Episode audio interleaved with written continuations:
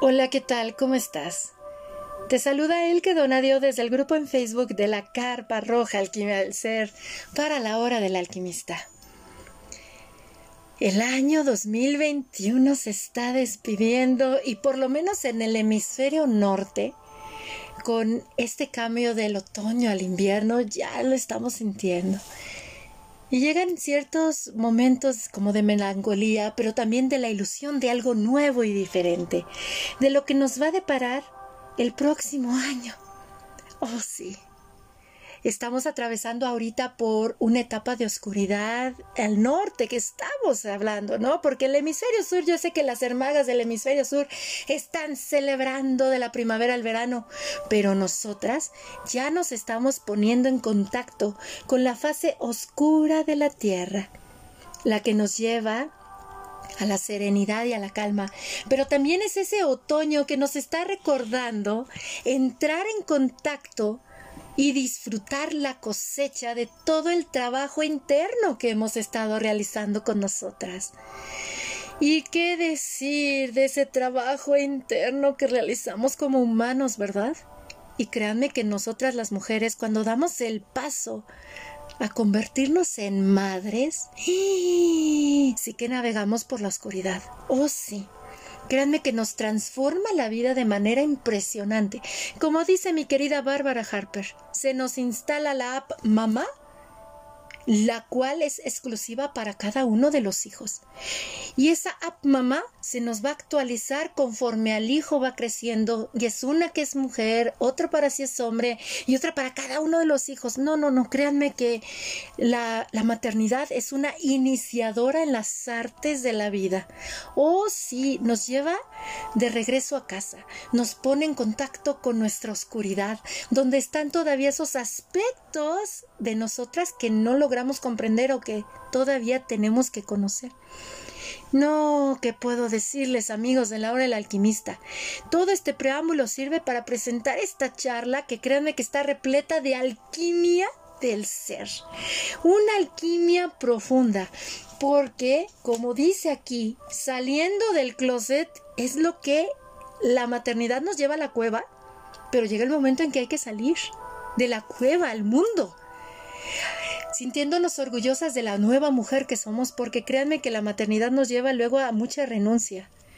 Mucha renuncia, mucha aceptación para dar paso a la nueva mujer que somos. Y por eso hoy abordamos el tema, saliendo del closet como health coach y cómo se inicia mi alquímica transformación. Y qué mejor que hacerlo en compañía de una preciosa mujer que ha ido a las profundidades de su ser que ha estado ahí en medio de la oscuridad, pero que también ha descubierto que en esa oscuridad habitan los rayos de luz más poderosos que hay en ella. Ella es Orlando Muñoz, una hermosa mamá slow, health coach, maestra en yoga y apasionada por la vida natural. Mi querida Orlando, bienvenida a la hora del alquimista. Una del que muchas, muchas gracias por esta invitación. La verdad es una combinación de nervios, entusiasmo. Ya lo estaba esperando. ya, ya era para nosotras. Y sobre todo deseamos compartirles, amigos y amigas de la hora del alquimista, que Orlando y yo nos conocemos desde hace de cuando uno apenas estaba este, cruzando de los 18 a los 20. No, de esas épocas en las que uno decía voy a conquistar el mundo, lo voy a cambiar. Y estudiamos juntas comercio internacional. Y es lo que le digo ahora antes de empezar. ¿Quién iba a decir que sí?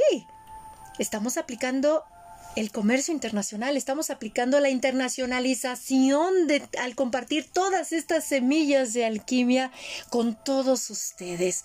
Mi querida Orlando, cuéntanos cómo es de que se inicia tu transformación alquímica que te conduce ahora a decir salgo del closet del health coach.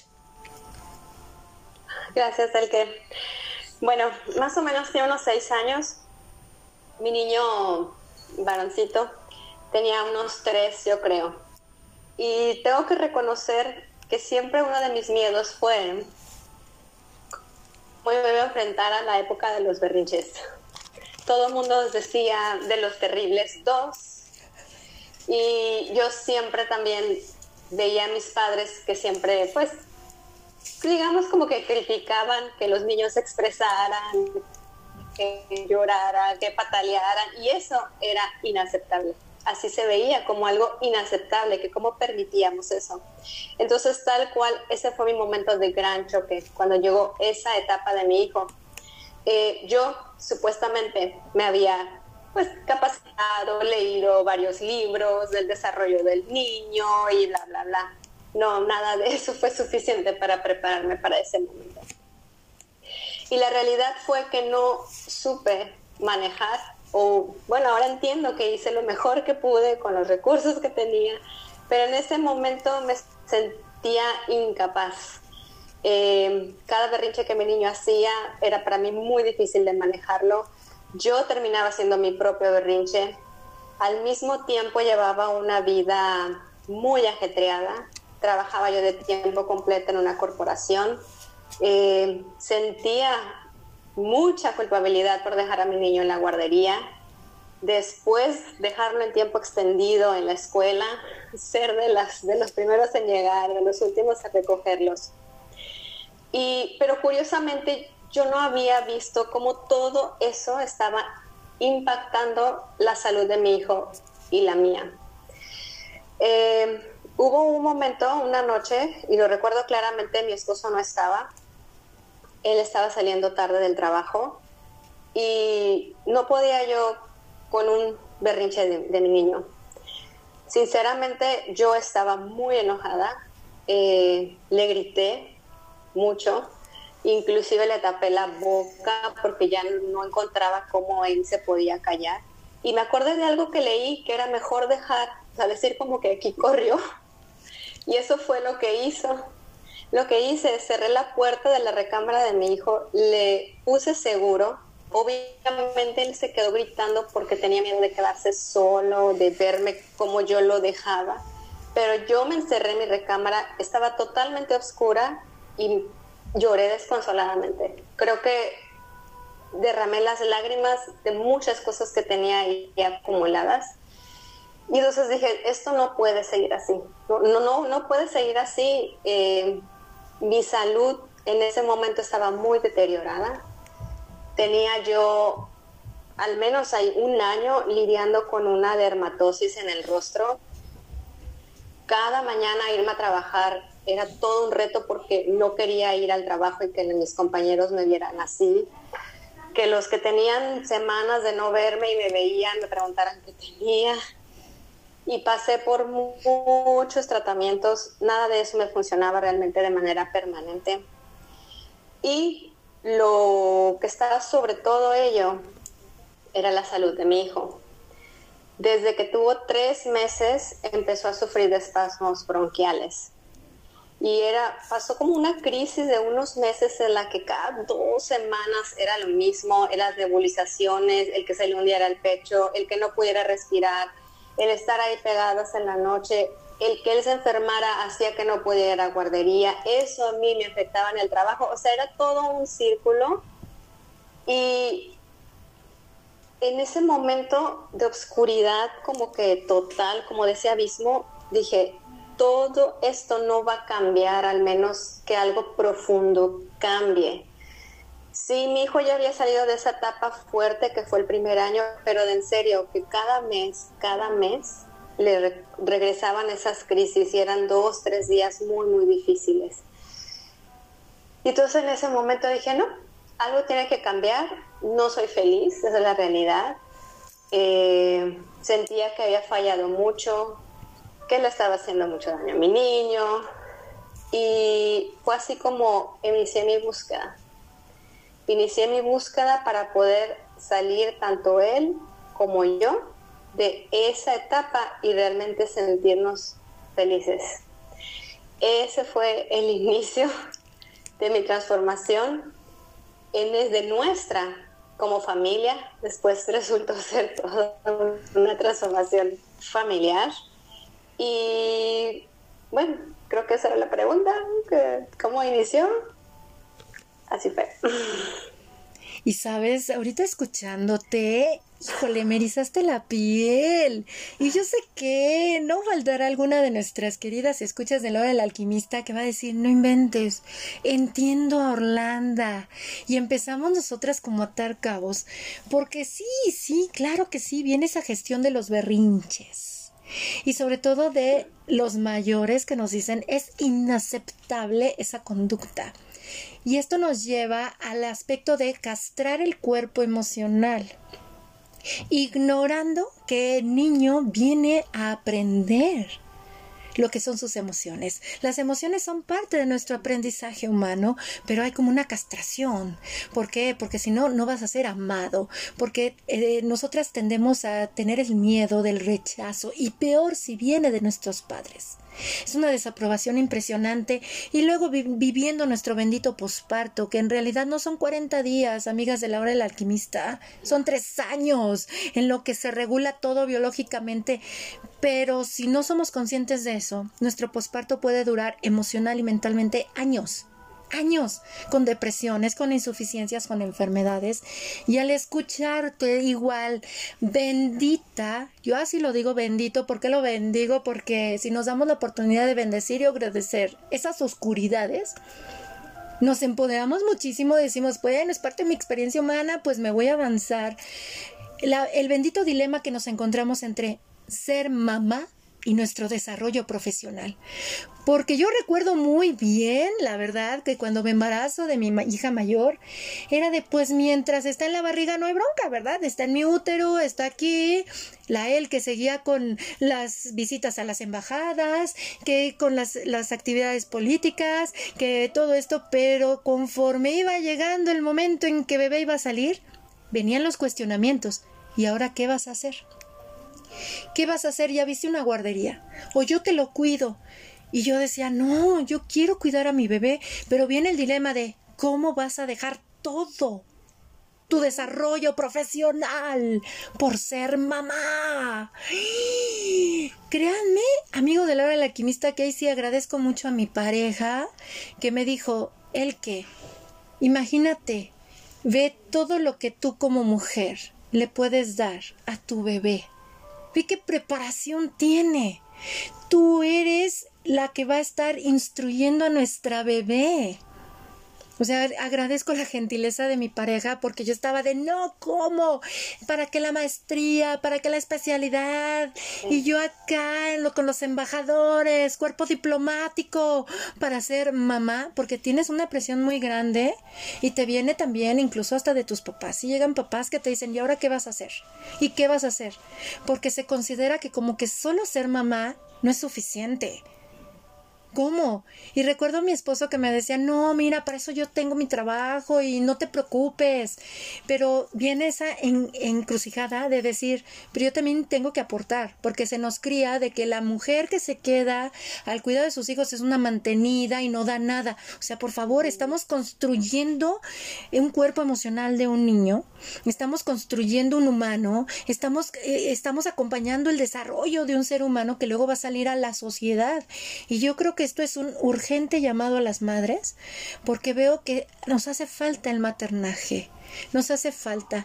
Y cuando tocas esto de los famosos berrinches, de que sí, mi hijo su berrinche, yo el mío, me vi, me vi, recordé eso, a tal grado que recuerdo que había el famoso método Estíbil, me acuerdo muy bien, de duérmete niño, que fue desgarrador para mí, porque era de déjalo y que llore, pero tú sientes que se te va el alma, y más cuando te dice, a mí me pasó, lo viví.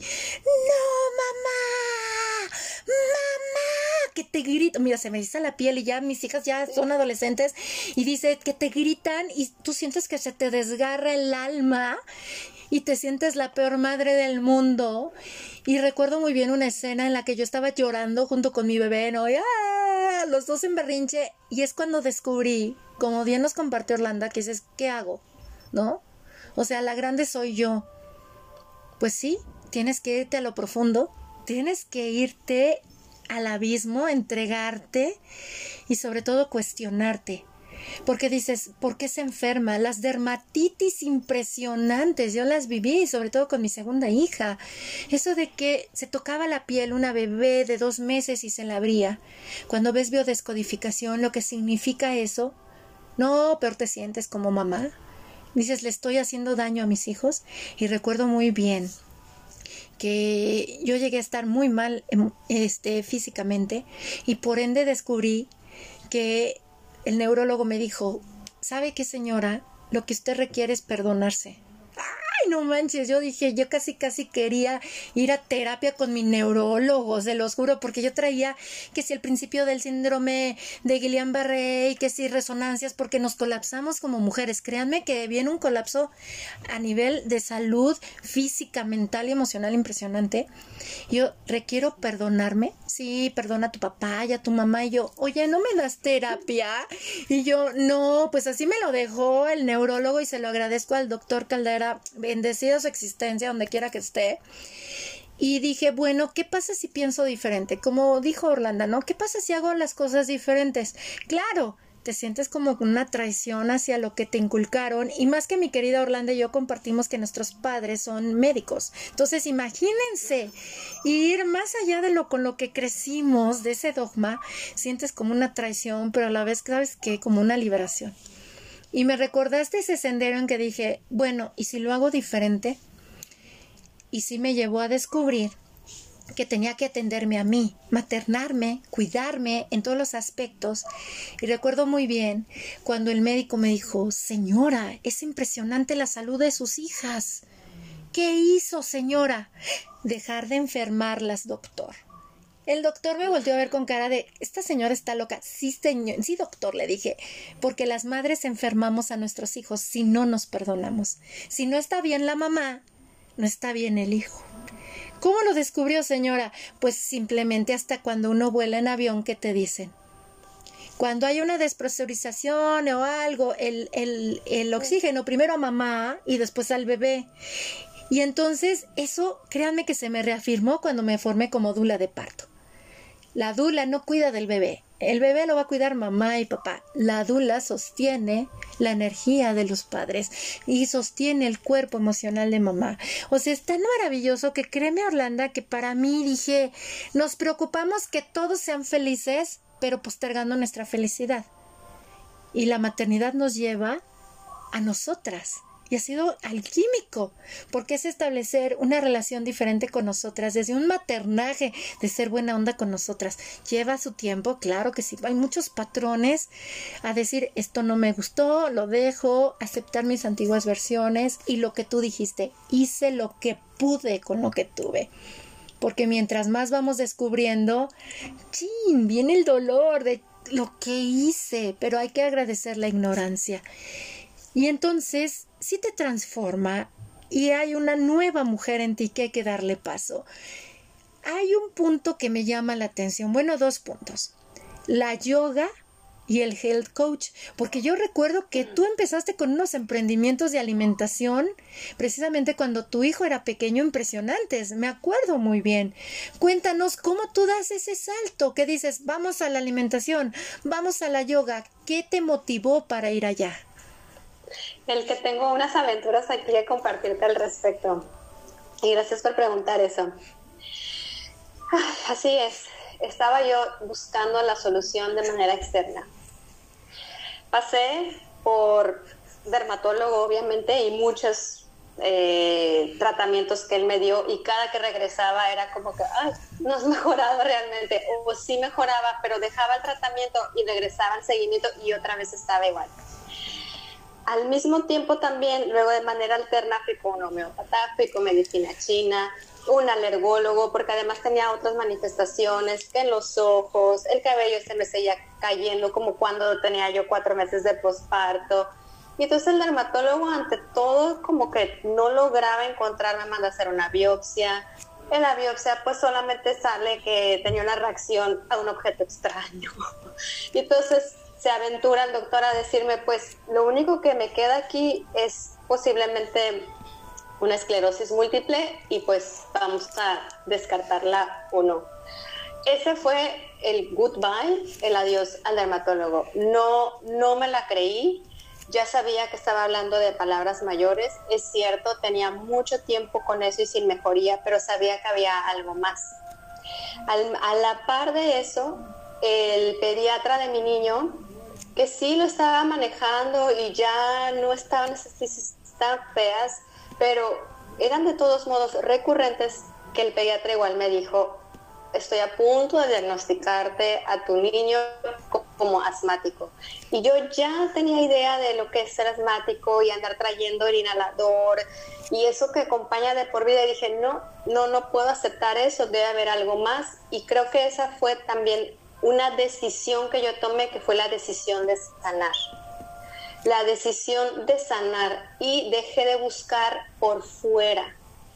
Y estando yo una vez en mi escritorio, como que no sin saber qué hacer, porque ya he ido con los especialistas, de verdad, yo sé que es la energía divina que me mandó esa pregunta. Y entonces así de repente nada más me pregunté, a ver, yo creo que aquí en el mundo debe haber personas que viven muchos años y que no están enfermas. ¿Dónde están y qué están haciendo? Y así en ese momento entré a Google, busqué personas longevas, sanas, algo, y ¡pum! me salieron un montón de resultados, todos con relación a las zonas azules. ¡Ay, las zonas azules! ¿Qué es esto? Y empecé a ver y había artículos de National Geographic, y había un libro, y había... Y entonces leí unos resúmenes y al final todo lo que había en común, uno, el número uno era la alimentación. Y la alimentación tenía mucha cercanía o predominantemente con productos de la tierra, de la madre tierra, o sea, vegetales, frutas, que no estuvieran procesados. También venía el contacto con la naturaleza, la vida social, porque somos entes sociales que fuera eh, plena, y el movimiento, porque nacimos para movernos, desde que estamos el vientre de nuestras mamás, ahora lo entiendo, nos movemos y nos movemos y nos movemos, por lo tanto, sentarnos tantas horas en el escritorio, en una aula, y no te muevas y no hables, y eso es antinatural. Entonces, pero como lo primero que yo leí era alimentación, dije, por ahí va, por ahí va, porque sí, no, no, yo no me alimento así, es un hecho, vivo en las carreras, compro comida preparada, eh, pues ciertamente procesada, de repente sí como aquí algo vegetales y eso, pero no son mi prioridad, obviamente. Y entonces, como todo, todo está diseñado de manera perfecta, ese fue como que el como que el pretexto, porque entonces yo me quedé pensando, ok, me voy a convertir en vegetariana, así, yo dije, voy a, pero ¿cómo le voy a hacer? Tengo que aprender a cocinar diferente y qué recetas y cómo le voy a decir a mi esposo y de repente llegar y que vamos a comer diferente. Era abrumador, pero quería intentarlo. Estaba decidida a probarlo. Y como todo está conectado y cuando queremos cambiar y tomamos la decisión, nos llegan los contactos, la información que necesitamos, Mira, el que tenía yo como un año que no veía yo ni escuchaba yo de una compañera del trabajo, que ella había dejado su trabajo precisamente para irse a cuidar ya a sus niños. Y ella de repente me manda un mensaje así de, Orly, ¿cómo estás? No, pues bien, gracias, qué, qué noticias. Oye, fíjate que voy a ir a un taller de veganismo y pensé en ti, a ti que te interesa tanto lo de la nutrición, porque es una cosquilla que yo ya traía desde años atrás, que había estudiado algo al respecto. Y entonces dije, veganismo, bueno, eso a mí me suena demasiado extremo. Yo no pienso en vegana, pienso que en vegetarianismo, pero de todos modos, no sé, algo va a salir. Y además, ella está teniendo el gesto de invitarme. Claro, vamos. Y nos fuimos al taller, fue un taller de jugos y de postres y pues todo basado en plantas y que no y que no se cocinaran más allá de una temperatura para mantener las enzimas y los nutrientes y bla, bla, bla. Y entonces en plática con, con mi compañera, con mi amiga, ella me dice, oye, por cierto, hay un diplomado de nutrición que me encantaría ir, pero ya hice mis cuentas y la verdad me voy a esperar. Pero a lo mejor te interesa. Y yo, diplomado de nutrición, ¿de qué? Sí, es nutrición vegetariana, saludable y chef y no sé qué. Sí, pásame la información en el receso de ese taller leí todo el temario y dije, de aquí soy. Lo quiero estudiar, lo quiero, sí. Salí del taller, llegué con la novedad con mi esposo y mi esposo me dijo, sí, claro, ya tenías tiempo yo ya tenía tiempo buscando todos modos continuar estudiando nutrición. algo, ¿no? Algo me, me llamaba la atención y dije, esto es. Estaba yo muy entusiasmada, pedí información, dije, sí, me voy a inscribir, me voy a ir a probar el uniforme. ¿Y qué crees? que cuando voy a probarme el uniforme, digo, ¿qué es aquí? Es una sala de yoga. no tenía idea. Y el que si me permites, déjame nada más darte el antecedente, que como yo sentía que no lograba ser feliz con lo que tenía, todo lo que hablara de la felicidad, yo volteaba a verlo, a ver qué decía, qué fórmula había que ahí me pudiera ayudar o, algo que descubrir. Y yo vi un documental en Netflix de una chica que es eh, trabaja en los medios de comunicación e igual, ¿no? Tenía todo para ser feliz, pero ella no se sentía plena. Y en esa búsqueda de su propio camino de plenitud, eh, termina con el yoga. Entonces ahí fue la primera vez que yo escuché yoga. Y dije, bueno, a lo mejor tengo que hacer yoga. Y me compré un video, pero en ese entonces pues los DVDs eran los que rifaban. Y me compré un DVD y hice mi mejor esfuerzo, ¿no? O sea, nunca había hecho yoga en mi vida. El tener que ver un video yo tener que bajarme el tapete y eso pues no me funcionó. Y luego tenía yo una compañera que hacía yoga, pero como me lo platicaba y porque yo creía en mi personalidad de que hacer todo rápido y eficiente y muy atlética. Decía, no, ¿cómo voy a hacer yoga? O sea, el yoga qué aburrido y tener que pausar y quedarme ahí por un rato. O sea, no, lo descarté, pero ya me había quedado ahí como que la idea, ¿no? Entonces, cuando yo llego a probarme el uniforme para el diplomado de nutrición, pues me topo con que es una sala de yoga. Y la persona que estaba ahí, pues yo lo veo con cabello largo y todo, casi lo veía como un gurú. y le digo, oye, entonces aquí es una sala, sí, damos clases y, mira, déjate platico que hay todo eso, pero ¿qué crees? Tiene dos meses que empezamos un diplomado de yoga, el profesorado de yoga. Son dos años, pero pues va empezando, a lo mejor si te gusta te puedes te puedes, este, pues, aquí a unir al grupo. Y yo, ay, no, pero ¿y, cuánto cuesta? ¿Y cuánto dura? Y pues eran fines de semana completos y luego el fin de semana también de nutrición, que sí estaban alternados, pero yo dije, no, esto es, esto es demasiado, ¿cómo le voy a hacer? Y mi esposo y mi hijo. Y la verdad iba, no, me voy a quedar nada más con la nutrición. Pero llego a la casa, le platico a mi esposo y le digo, ¿qué crees? Y también enseñan yoga y a lo mejor puedo ir, pero ya son, ya serían dos fines de semana al mes que yo me ausentaría totalmente. Y mi esposo, la verdad, que me dijo, si crees que eso te va a hacer feliz, ve. Eso me dejó sin palabras y le dije, a lo mejor sí, a lo mejor eso sí, a lo mejor eso me va a ayudar a sentirme feliz.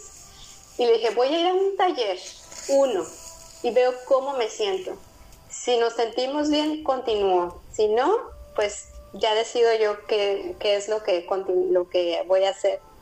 Fui el que al primer taller de nutrición, genial.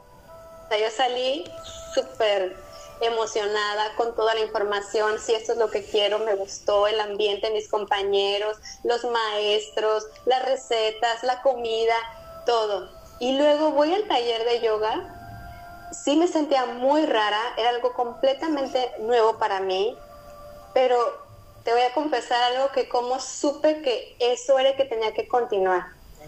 Fueron, eran muchas horas, era toda la mañana, un receso, el cual me quedo yo ahí termino como a las 7 de la noche, llego a mi casa, se hace la rutina, me voy a acostar, nos vamos a acostar. El que de verdad tenía, desde que yo estaba embarazada, que no dormía una noche de corrido. Porque pues ya una vez con el peso del embarazo y eso pues era despertarse, ir a hacer pipí, la incomodidad de volverse a acomodar en alguna posición. Cuando mi niño nace pues ya todos lo sabemos cómo es, son las noches partidas. Y luego en esa etapa de mi hijo, que era como, tenía unos tres, casi cuatro años, estaba en la, de, la etapa de ir al baño en la noche. Entonces siempre iba y me despertaba. Y como mi esposo es de sueño muy pesado, pues yo era la que me levantaba una o dos veces a llevarlo al baño, a volverlo a acostar a su cama. Esa noche que fui a mi clase de yoga, me levanto en la mañana así toda como asustada de ver que ya había luz en el día y le digo, Javier, ¿qué pasó? Dormí toda la noche. Sí, no se despertó Joshua, ¿verdad? Sí, se despertó dos veces. Y yo, ¿de verdad? Sí, pero es que no me di cuenta. No, te fue a hablar y dijo mamá y como no despertaste, yo lo atendí y luego ya volví a ir y esa vez ya, ya, lo, lo escuché más fácil. Estaba yo fascinadísima de que había yo dormido toda la noche, de que no lo había escuchado. De, yo dije, no, tengo que seguir en el yoga porque el simple hecho de haber yo logrado relajarme, descansar, después entendí cómo yo al estirar todas esas fibras musculares en esa sesión que tuve, liberé mucho, porque toda la presión, las emociones, las creencias, la culpa está se va anidando ahí en nuestras células, en nuestros tejidos, nos van haciendo más tiesos. Y entonces yo al someterlo a esos estiramientos, obviamente solté y me rendí ahí en la cama. A partir de ahí fue donde yo dije, yoga, la nutrición basada en plantas principalmente y obviamente el vivir la transformación de mí y de mi hijo, de mi esposo y luego de mis papás, que al vernos cómo nos íbamos sintiendo mejor, que ellos también fueron replicando, y luego de mis suegros. Y bueno, esa onda expansiva que yo le llamo.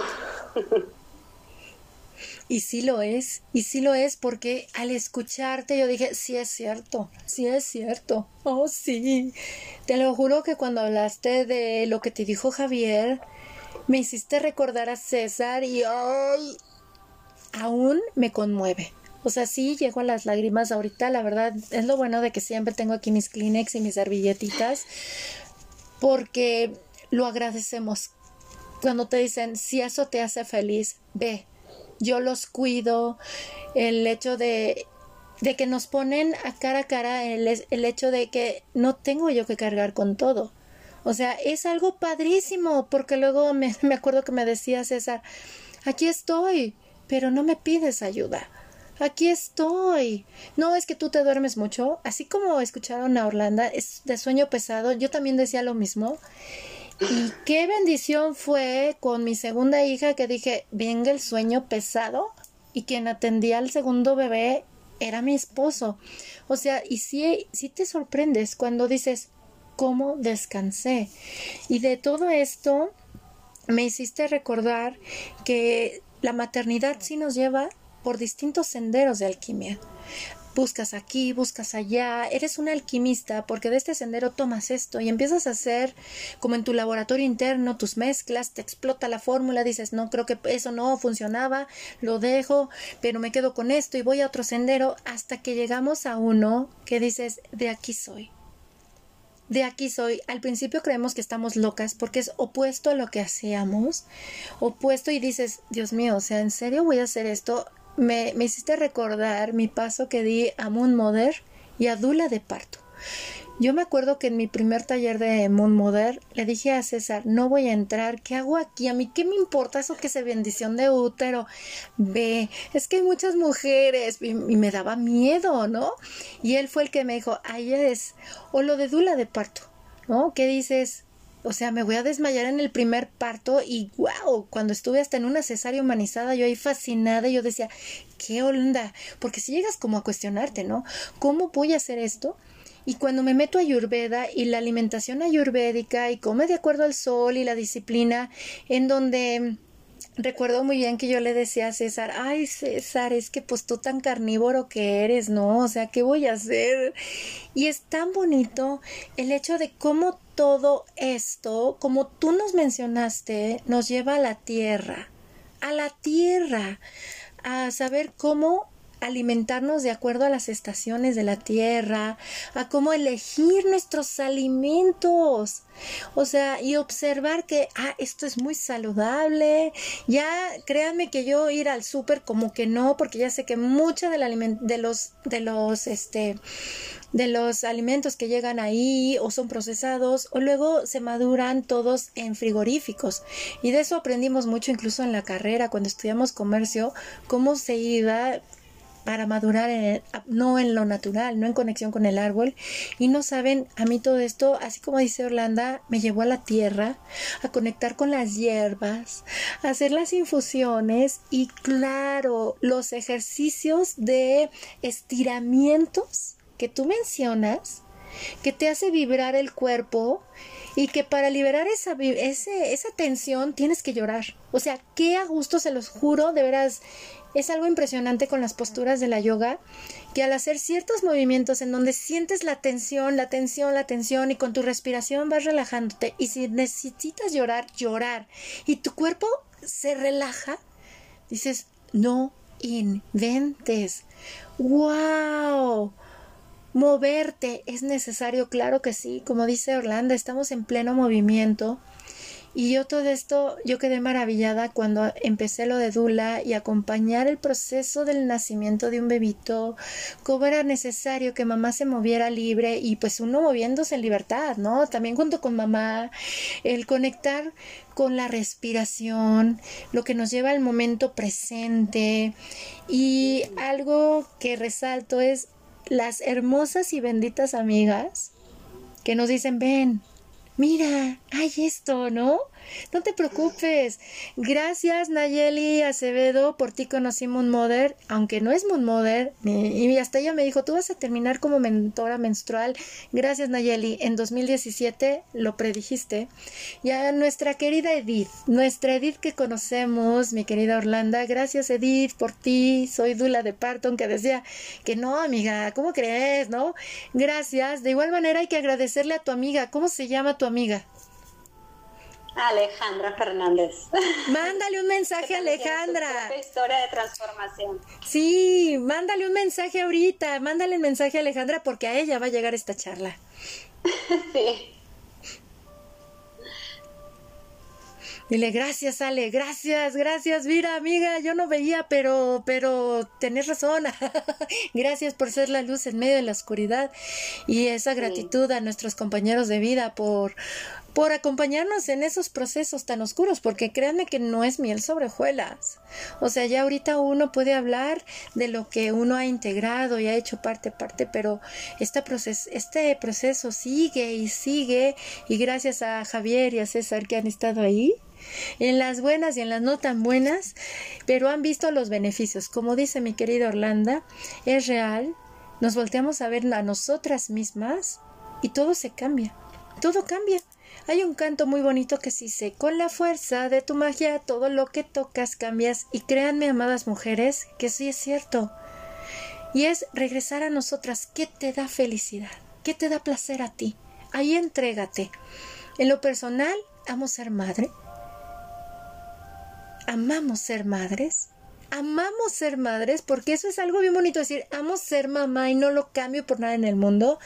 En donde dice, sí, mi sendero cambió Claro que sí, porque créanme que hay una mano invisible, así como cuando estudiamos comercio internacional, que hablaban de la mano invisible, pues créanme amigos de la hora del alquimista, que sí hay una mano invisible que nos guía a nosotras como madres. Yo me di cuenta de eso porque dije, ok, cuando abro mi taller de artesanías y trabajo en línea desde hace 13 años, claro, también estaba yo loca, que por qué lo hacía, iba a terminar como hippie de Coyoacán, vendiendo en la calle, y qué vergüenza, pero dije, no, es mi empresa, es mi empresa de diseño, ¿no? Y después cuando doy el salto a Moon Mother, meditaciones, acompañamientos y todo eso, yo decía, qué locura es esto, porque si nos cuestionamos, ¿no? ¿Esto para qué lo hago? Pero créanme que es la mano invisible. Porque yo dije, ¿por qué tengo dos actividades laborales a las que me dedico? y que de qué manera las puedo compaginar. Ay, pues que creen, tengo una hija que le encanta el diseño y es una artista plástica y ella es feliz en el taller y ella aprende mucho de lo que hago ahí. Y tengo otra hija, mi hija mayor, que está apasionada por la psique humana, el cuerpo, eh, acompaña a sus amigos en su desarrollo de adolescentes, les dice hay que hacer meditación, mira la alimentación. Y entonces créanme que yo dije, no inventes. O sea, mis hijas. Y tú, yo sé que tú también lo puedes ver con tus pequeños. Como tus pequeños, con lo que tú haces, uno va para un lado, a otro le interesa a otro, y tú dices, Dios mío, entonces yo qué soy, ok, haz de mí lo que sea tu voluntad, porque tú lo puedes ver, ¿qué nos puedes decir al respecto a eso? ¿Cómo ves a tus pequeños? Porque Orlando tiene dos hermosos pequeños, una niña, un niño, ¿qué les apasiona a ellos? Porque tú tienes esta actividad ¿Y qué has visto sus intereses? Porque las dos somos madres unschoolers también, nuestros hijos no van a la escuela. Y entonces yo, por eso a mí me llamó la atención, porque yo dije, ahí está. Y por eso tengo que salir del closet y dar esto, porque la práctica es el maestro y estoy acompañando a mis hijos en también como sus misiones de vida. Respecto a tus hijos, ¿qué has visto, Orlando? Ay, el que. De entrada puedo decir que Joshua fue mi pequeño gran maestro. La realidad es que gracias a él, pero gracias a él he llegado hasta aquí, porque como ya lo que no fue, fue ese choque ante él. Ahora, Joshua es extremadamente dinámico, súper, súper dinámico. Yo ya lo veía en cuanto logró poner los piececitos, o sea, apoyarlos, que ya como dos meses, o sea, de que lo agarras y empieza a apoyarse y hacer como que esos brinquitos.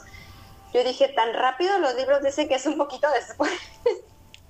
A partir de ahí no paraba. En la guardería lo mandaban a la sala siguiente porque él ya andaba gateando, él ya andaba parándose, luego él ya andaba corriendo de un lado a otro antes que la mayoría de sus, bueno, que el resto de sus compañeritos. Entonces me lo mandaban a la sala a la que le seguía y luego ya lo regresaban para la comida y luego lo volvían a mandar para allá y así. Entonces desde ahí era la evidencia de esa vitalidad que tiene y esa necesidad de estarse moviendo constantemente para mí esa fue parte también del choque, porque yo soy más, más tranquila de analizar las cosas, yo sí me puedo quedar sentada y seguir las reglas y encajar en ellas, pero, pero yo con ese espíritu y de como que probar qué es lo más extremo que él puede llegar y en todos los ámbitos. O sea, él puso a prueba obviamente lo que le llamamos nuestra autoridad, obviamente ese también fue otro, otro choque muy fuerte. Y, y fíjate, con todo esto del yoga, y quiero hacer esa conexión, el yoga no es la acrobacia y las contorsiones. El yoga es todo un sistema, es una sabiduría milenaria. Y cuando tienes la oportunidad de vivir todo lo que significa el yoga, el hacer las pausas, el meditar, el cuestionarte qué de la matriz, este, dónde de la matriz estás, eh, la conexión con la respiración, entender cómo nuestra respiración tiene una influencia sobre nuestras emociones y viceversa, que podemos hacer ingeniería inversa y que a medida que nosotros vamos influenciando nuestra respiración y el contacto con nosotros, también empezamos a influenciar entonces nuestras emociones y a cuestionarnos mucho de lo que creemos y de lo que vivimos y por qué lo estamos haciendo creo que parte de todo ese proceso que me hizo bajar el ritmo, que me hizo hacer pausas, empecé a conectarme con Joshua. Empecé a entenderlo, empecé a ver cuál era su esencia y que él necesitaba moverse para ser feliz. Entonces, cuando él está en la guardería, pues hay como que más libertad. Cuando se va a la escuela, y ya empiezan los semáforos de rojo si no hiciste caso, amarillo si dos, tres y verde porque eres el que te quedas sentadito y acabas tus, tus actividades. Pues obviamente mi niño era de los que salían en amarillo rojo. y una maestra me dijo, va pronto a entrar a la primaria y pues va a tener muchos problemas porque tu niño se mueve mucho, no se sabe estar quieto, y pues ya van a ser más horas en el aula. Ay, pues no sé cómo le voy a hacer. Y yo también dije, ¿cómo le voy a hacer?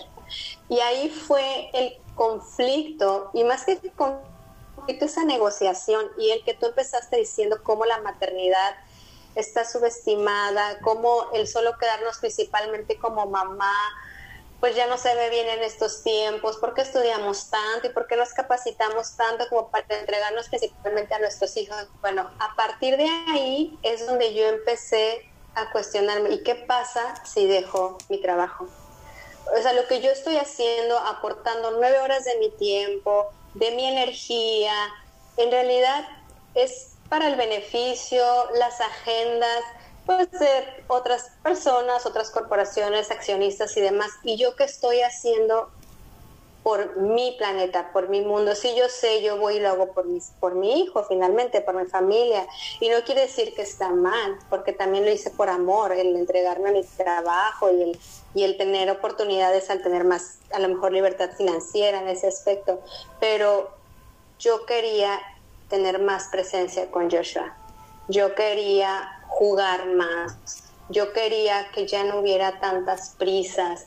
Yo quería que lo que sea que me fuera dedicando hiciera además una diferencia en el mundo. Y dije, bueno, si ya estoy en esto de yoga y ya estoy en esto de la nutrición y he hecho tantos cambios hacia mí con mi familia, ¿qué pasa si lo empiezo a planear y cómo debo hacer y compartirlo hacia los demás? Y así fue donde yo dije, pero ¿qué más puedo estudiar? ¿Qué más puedo hacer?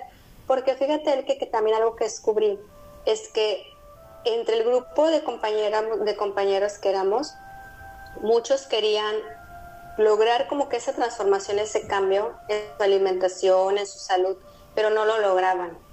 Ellos regresaban a que, no, es que sí me gusta mucho la soda, es que no me imagino más años, más tiempo comiendo sin comer carne. Y entonces yo dije, bueno, la información está ahí, pero hay, hay muchos que les cuesta trabajo hacer ese, dar ese paso. La información no es suficiente, hay algo más. Entonces fue así como, ah, al, hacer, al buscar más en la red sobre esos cambios, cómo los podemos hacer y que la información no es suficiente, me salió esta cuestión de Health Coach. Ah, ¿y qué es esto del Health Coach? Y empecé a revisar muchos programas y estos programas pues son integrales, porque no solo es ajá, la alimentación y ya, o levántate y medita y es todo, sino que además nos pone de frente con nuestras creencias, con lo que sentimos que es seguro y que nos ha funcionado todo este tiempo y los ha mantenido vivos. Y entonces el cambio inminente, hay una resistencia natural.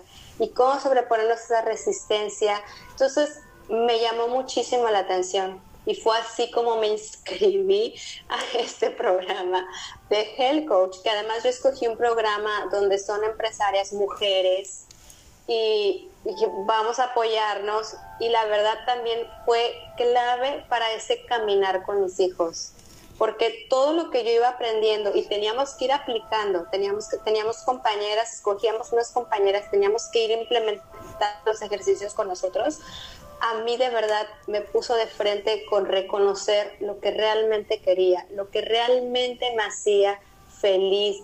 Y una vez un coach me preguntó, porque yo estaba en ese conflicto de que es que sí, voy a dejar mi trabajo, pero mi hijo, la, la y, una pregunta clave que me hizo es, ¿qué es lo que hace vibrar tu alma?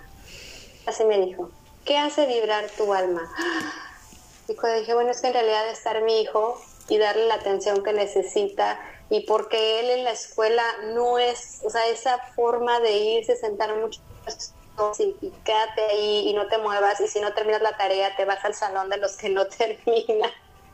aparte, o renuncias al, tenía que renunciar a su receso, o sea, lo, él iba a la escuela para ir a los jueguitos, ¿no? Obviamente, para jugar, y divertirse, y no, y no podía salir porque no terminaba su trabajo, o sea, de, manera cotidiana, entonces dije, no, él necesita algo diferente, y creo que este bajar el ritmo, este conectar con mi esencia y con la de él, pues uf, nos derivó a muchos otros cambios que no me imaginaba yo que iba a vivir, pero así como lo mencionas, el que es como terminé también experimentando y viviendo el unschooling, porque algo que yo leí y que también me resonó mucho fue el sistema escolar tradicional es a lo mejor como un círculo, pero los niños los hay círculos, triángulos, cuadrados, de muchas formas. Entonces hay niños que sí van a acoplarse y van a sentirse plenos en el sistema escolar tradicional, pero hay varios otros que no. Y yo reconocí que mi niño no lo iba a dejar crecer con las etiquetas de que no se quedaba quieto, de que era el que no terminaba y así. Entonces fue, o sea, todo lleva una cosa a la otra y creo que todo está orquestado de manera perfecta. Para, en este caso, mi crecimiento el de mi hijo, ahora el de mi niña, que híjole, creo que esto es una charla aparte porque cómo llegó mi hija después de que pensé que nada más iba a ser mamá de uno y bueno, todo como yo la, como ella me encuentra, yo la atraigo obviamente a, a, mi hija también, eso es otra, otra magia que sucedió aquí en mi familia, pero al final todo es perfecto. Así es, y sobre todo cuando ya llega una hija, ya lleva la mujer, ¿no? Que te, que te lleva a ti, a ti, ¿no? Es, es impresionante y es maravilloso. Y sobre todo, como dices, nuestros hijos son nuestros maestros. Sí, pequeños, grandes maestros. Son los que nos regresan a casa, son los que nos dicen, hey mamá, por aquí es, ¿no? También son, son esas, esos seres humanos que acompañamos. Y me hiciste recordar con ese dilema del trabajo, ¿no? Del trabajo. Porque me decían a mí cuando yo doy el paso de renunciar a todo, y decían, pues mi taller de artesanías, ¿no? Me decían, ¿cómo es posible? En ese entonces yo trabajaba en la unidad de posgrados de una universidad, dirigiendo pues proyectos de tesis de posgrado, y me decían, tú puedes ser la futura directora del área de posgrado, el que... Y precisamente me resonó muchísimo esa pregunta. ¿Qué te hace vibrar tu alma? Lo que te, lo que te dijo tu coach. Y a mí me dijo César, ¿qué es lo que a ti te da felicidad? Digo, no, hombre, estar con Nicole. En ese entonces yo solo tenía una niña, ¿no? Yo me dice, imagínate, ¿qué mamá, me dijo así, tan potente tiene mi hija? ¿Qué le puedes enseñar tú? Imagínate. Pero César, todo lo que yo aprendí, que mi carrera y que, o sea, todo lo vemos como hacia afuera y me dice, por eso, imagínate todo lo que va a recibir ella de ti de todo lo que has aprendido, lo que has estudiado, lo que has experimentado y lo que vas a seguir haciendo. ¿Cómo vas a nutrir a nuestra hija? Porque me dijo, la mejor herencia o el mejor legado que le puedes dejar al mundo es un hijo. ¿Qué humano estás criando? César, gracias, gracias, porque eso me marcó muchísimo. Yo dije, sí es cierto, es el legado que le dejamos y con eso las invitamos a que no se sientan en mal si ustedes deciden dejar lo que estaban haciendo para dedicarse a algo diferente y estar maternando a sus hijos. Es aceptar que eso era nuestra antigua versión. Nuestra antigua versión trabajaba en un corporativo, como Orlando, y trabajaba con la cena del embajador, como la Elke, o en un área de posgrado. Pero nuestra nueva versión, y es con la que hay que sentirnos felices, nos hace vibrar el alma y eso es invaluable, invaluable. Hay que aceptar que somos cambio, somos evolución y crecimiento y sobre todo, ¿de qué sirve que nuestros hijos sepan las tablas de multiplicar? Conocimientos de historia, álgebra, si no se conocen a sí mismos, si no saben cómo gestionar sus emociones, si no saben cómo, cómo establecer una relación con otro, si no se conocen, si no son gentiles con ellos mismos, y creo que ahí hay mucho de lo cual vamos a hablar en otra charla, porque no voy a soltar a esta hermosa mujer que nos tiene muchas semillas, ya que se me está viniendo una idea al momento de hablamos slow mom. A mí ese término que empezó a manejar Orlando me encantó y me vibró muchísimo porque es a lo que me llevó el unschooling. El unschooling radical me llevó a ser slow mom. Si quieren saber qué me bajó mis revoluciones impresionantes, fue tener a mis hijas en casa 24 por 7 y, y observarme como la responsable de lo que estaba yo entregando a mis hijas, qué le estaba entregando yo. Y podemos hacer una charla de eso, corazón. Si te resuena, hablamos del slow mom y el unschool, porque yo les puedo decir que el unschooling me enseñó tanto, y me ha enseñado tanto, y me sigue enseñando tanto, que estaría padrísimo hablar de cómo ese unschooling nos llevó a la serenidad y la calma, porque Sí, eh, es desquiciante al principio el unschooling, lo podemos decir, pero nos lleva al slow mom, al aquí y a la hora y al observarnos. Mi querida Orlanda, he amado profundamente nuestra charla. Gracias, gracias, gracias. A manera de cierre, ¿qué nos puedes compartir, corazón? Ay, el que tengo tantas ideas y tantas cosas, pero tratando de hacer algún cierre aquí y tocando ahorita el tema del slow mom. decidí llamarme Slow porque realmente creo que hay una magia, una alquimia, cuando nos damos permiso, cuando tomamos el paso valiente de bajar el ritmo. La vida moderna nos hace consumir mucho, tener títulos, lograr lo más que se pueda en el menor tiempo posible y nos va orillando a una vida rápida. Esa vida acelerada, donde tenemos que sacar el mejor provecho de las cuantas horas que tenemos en el día, creo que apaga u opaca nuestra conciencia y empezamos como a actuar simplemente en automático, porque la mayoría de las personas así lo hacen, porque los maestros así nos dijeron, porque mis papás así me enseñaron.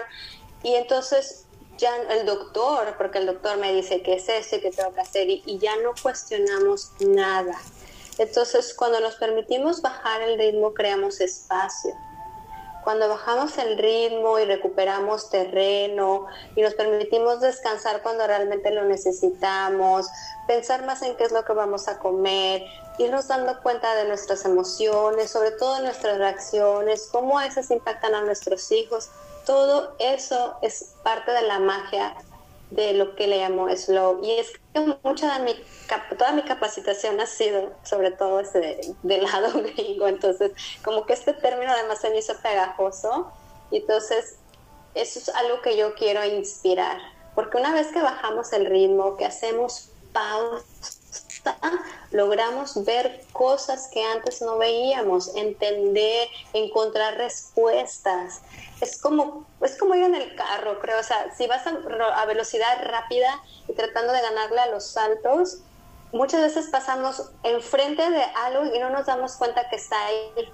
Y cuando algo nos obliga a bajar el ritmo, ay, aquí estaba esta, este, no sé, este negocio o este anuncio o este árbol nos empezamos a dar cuenta de esos detalles cuando bajamos el ritmo. Entonces, eso es algo que yo quería entregar o dejar aquí como una semillita, como una inquietud.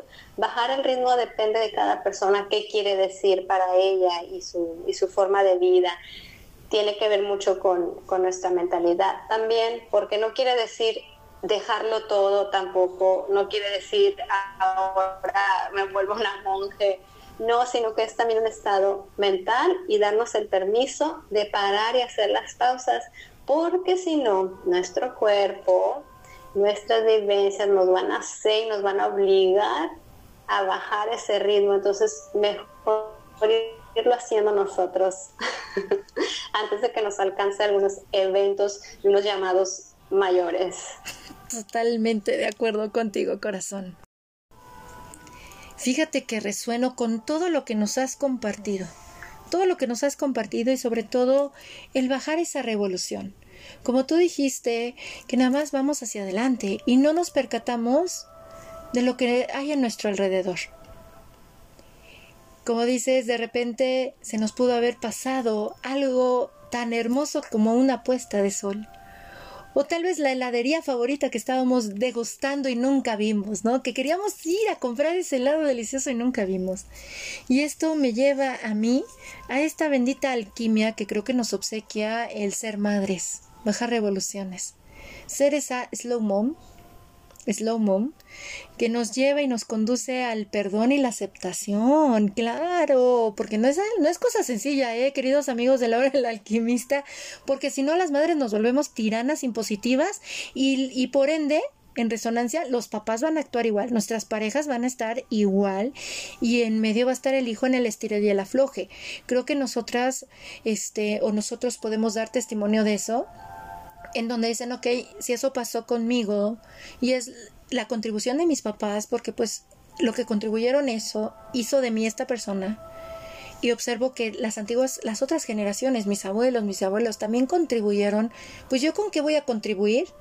Bueno, pues con el aquí y el ahora, observarme, conectar con la tierra, con la humana que soy, ya que me enseñaron mucho a, a, a voltear a ver al cielo y hablarle a un Dios lejano, pues ahora voy a ir hacia mí, hacia la conexión con la tierra, a ser más gentil, porque el bajar revoluciones nos lleva a la compasión, a la gentileza y sobre todo ese perdón y aceptación aceptar las cosas que vivo, aceptar que no puedo cambiar lo que veo fuera de mí, pero sí la manera en cómo yo decido verlo o interactuar con eso es maravilloso. Es maravilloso y créanme amigos de la hora del alquimista que vamos a tener de nuevo Orlando porque vamos a abordar ese tema del slow mom con el unschool. Yo puedo decirles como les he dicho en charlas que realizamos en el grupo de la Carpa Roja Alquimia del Ser, ahí en Facebook, cuando hablamos del unschooling, yo les puedo decir y les comparto que ha sido una terapia psicológica fuerte en mi vida, literal, que me llevó a bajar revoluciones, a aceptar los intereses de mis hijas, que si a una le gustaba una cosa y a otra algo diferente, tenía que aceptarlo.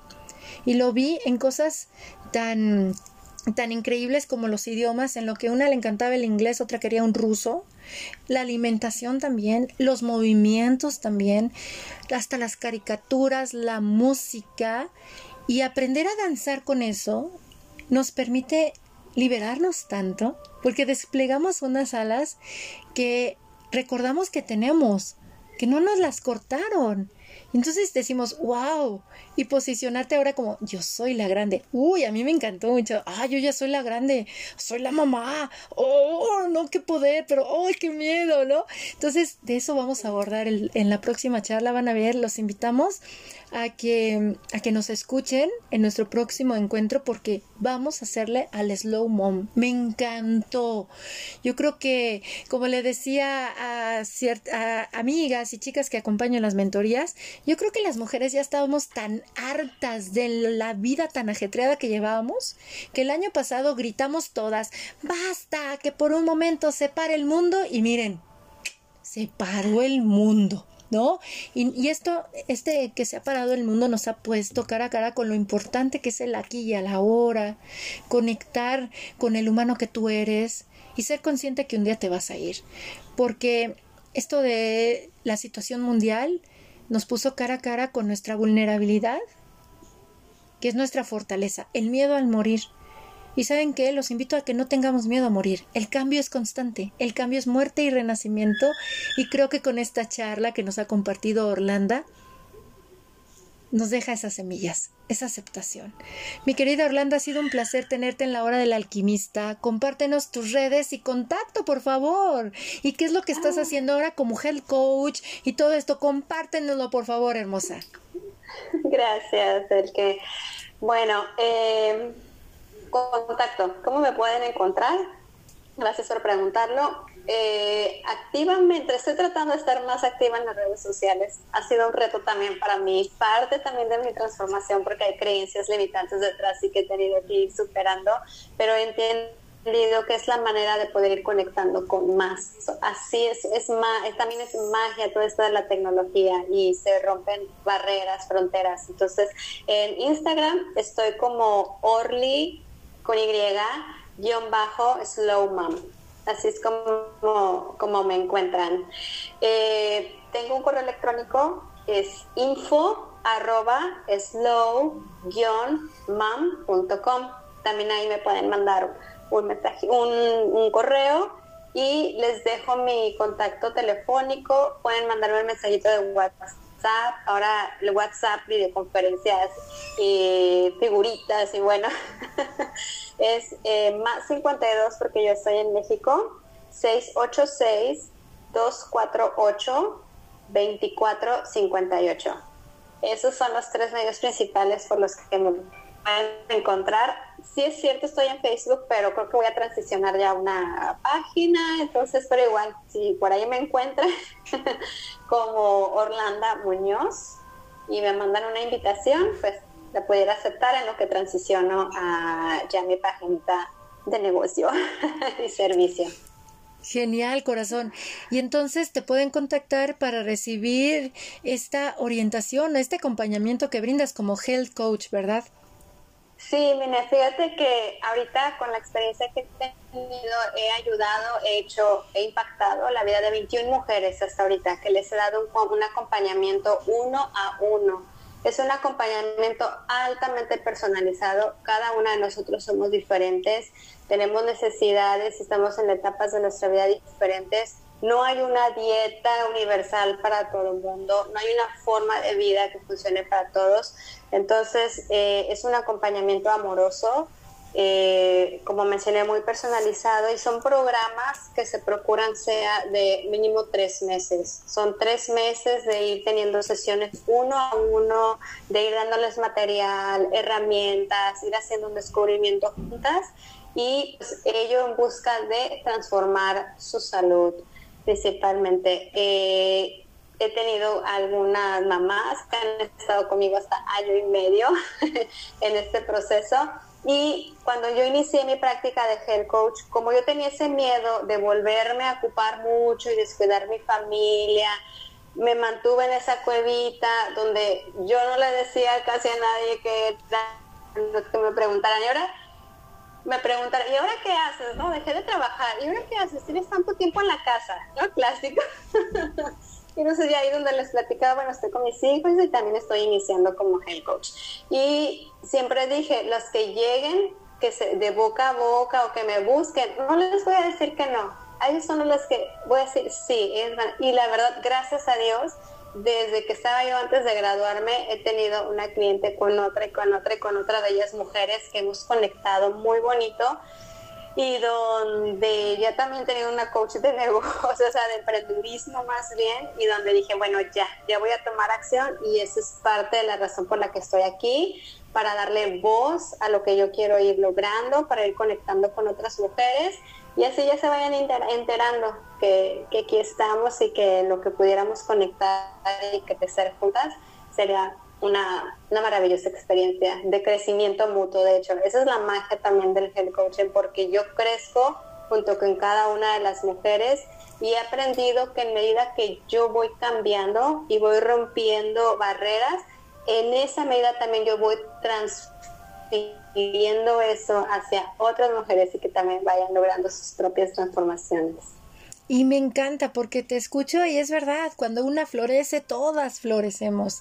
O sea, y eso es maravilloso. Y con estos acompañamientos sí crecemos mucho. Como les digo, cuando una enseña, dos aprendemos, porque vamos creciendo juntas, porque estamos juntas en esto, en esto de ser humanas, de apoyarnos, de conocernos y, eso se va viendo en estos acompañamientos que damos y es precioso. Contacten a Orlando, por favor, porque ya que es de boca en boca, pues vamos a pasar la voz. Vamos a pasar la voz, vamos a pasar la voz.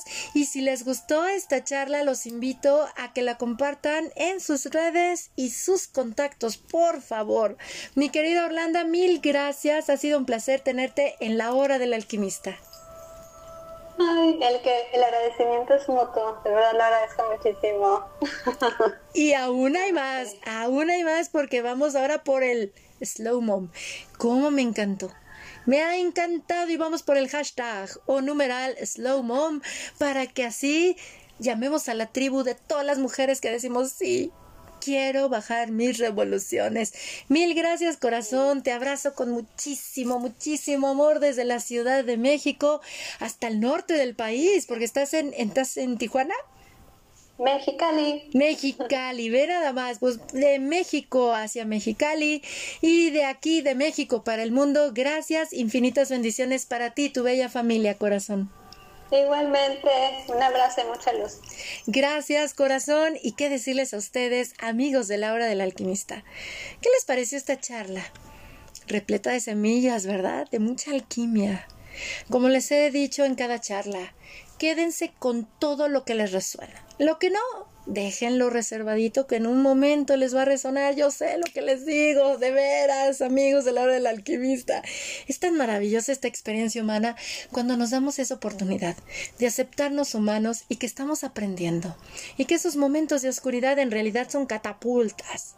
Catapultas que nos están indicando, hey, ya sal de ahí, ve a otro nivel de relación contigo mismo. Así es que prepárense porque aún hay más, aún hay más con estas charlas repletas de alquimia para nuestro ser. Les agradezco su escucha y si les gustó esta charla, los invito a que lo compartan en sus redes sociales y con sus contactos. Si lo hacen en sus redes sociales, los invito a que lo hagan con el hashtag o numeral Alquimia del Ser para que construyamos así una conversación en la Internet. La hora del alquimista ya está presente en 14 plataformas de reproducción de audio y se los agradecemos profundamente. Estas plataformas son Anchor, Spotify, TuneIn, Overcast, Pocketcast, Breaker, Radio Public, Google Podcast, Apple Podcast, Web Browser, Listen Notes, iBooks, Himalaya y Podbay. Gracias de todo corazón, gracias, gracias por gustar de la hora del alquimista. Mi nombre es Elke Donadío y los abrazo con mucho amor desde el grupo en Facebook de la Carpa Roja Alquimia del Ser, en México. Hasta pronto.